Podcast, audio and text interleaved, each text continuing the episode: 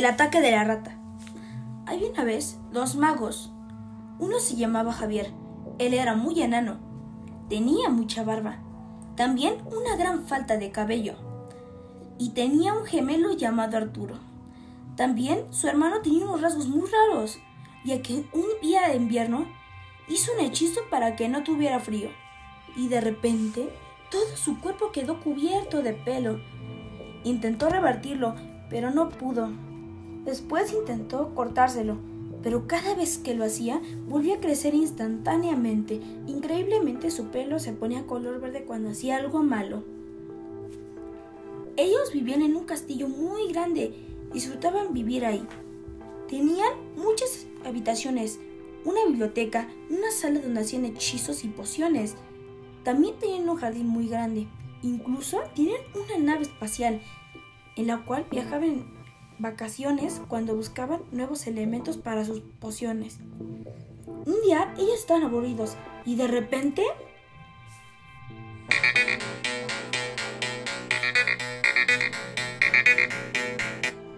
Apareció una rata color verde radiactiva, ya que provenía de un laboratorio. Salió de un agujero en el suelo. Ellos asustaron y sacaron sus varitas, pero la rata les dijo que no les iba a hacer daño. Arturo le hizo caso, pero Javier no confiaba en ella. Aún así, bajó su varita mágica.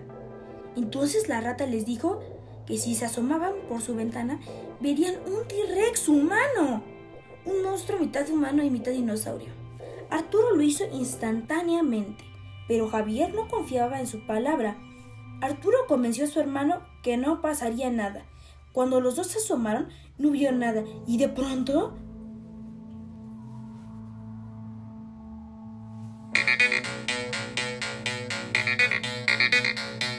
La rata los empujó. Ellos cayeron inconscientes. Al despertar,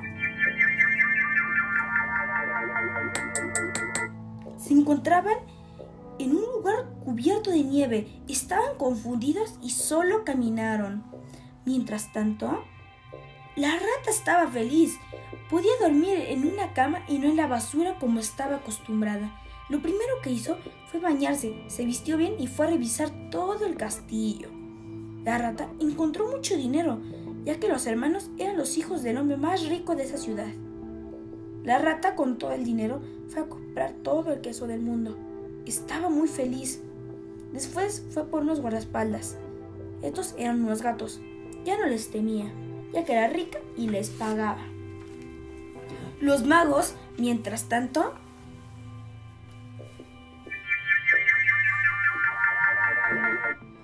estaban muy confundidos en un lugar extraño. Arturo sacó su varita y la quiso utilizar, pero no funcionó. Lo intentó y lo intentó muchas veces, hasta que su varita se rompió. Javier al ver eso no usó su varita. Caminaron hasta buscar algunas personas. En el transcurso pensaban cómo harían pagar a la rata. Después de caminar otro rato, se encontraron un perro gigante dormido tirado en el suelo, de color amarillo con blanco. A ellos les aterró y corrieron muy lejos. De pronto encontraron una nave espacial. Estaban felices y empezaron a bailar. Trataron de encenderla y lo lograron. Arturo le dijo a su hermano que se le había caído una brújula cósmica que los guiaría de vuelta a casa y que iba a regresar a buscarla. Javier, al estar feliz, se ofreció ir por ella. No caminó mucho cuando la encontró. La guardó y se fue de regreso. En el camino se encontró un tipo extraño de traje raro, que tenía seis brazos. Javier sacó su varita sin pensarlo. El extraño la jaló con una de sus manos. Él se puso pálido del miedo y corrió hacia la nave. Al llegar con su hermano, le pidió que la encendiera y se fueron rápidamente. Por desgracia, la brújula no funcionaba. Se dañó cuando se cayó del bolsillo de Arturo. Javier le contó todo lo que pasó cuando buscó la brújula.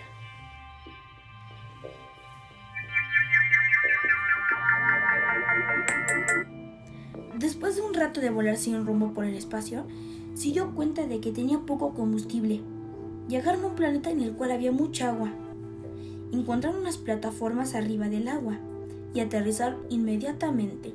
en el lugar encontraron unos seres pacíficos blancos sin cuellos. Esto los asustó, pero notaron que no les iba a hacer daño. Intentaron hablar con ellos, pero no los entendían. Al notar que no había manera de comunicarse con esas criaturas, se dieron la vuelta y se dirigieron a sus naves para ver qué podían hacer para hacerla volar. En unos instantes se pusieron frente a ellos varios seres extraños con trajes blancos, con diferentes combinaciones de colores cada uno de ellos. Los llevaron a otra nave más grande.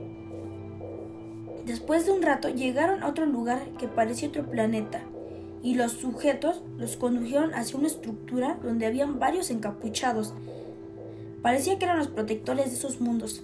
Les hicieron muchas preguntas.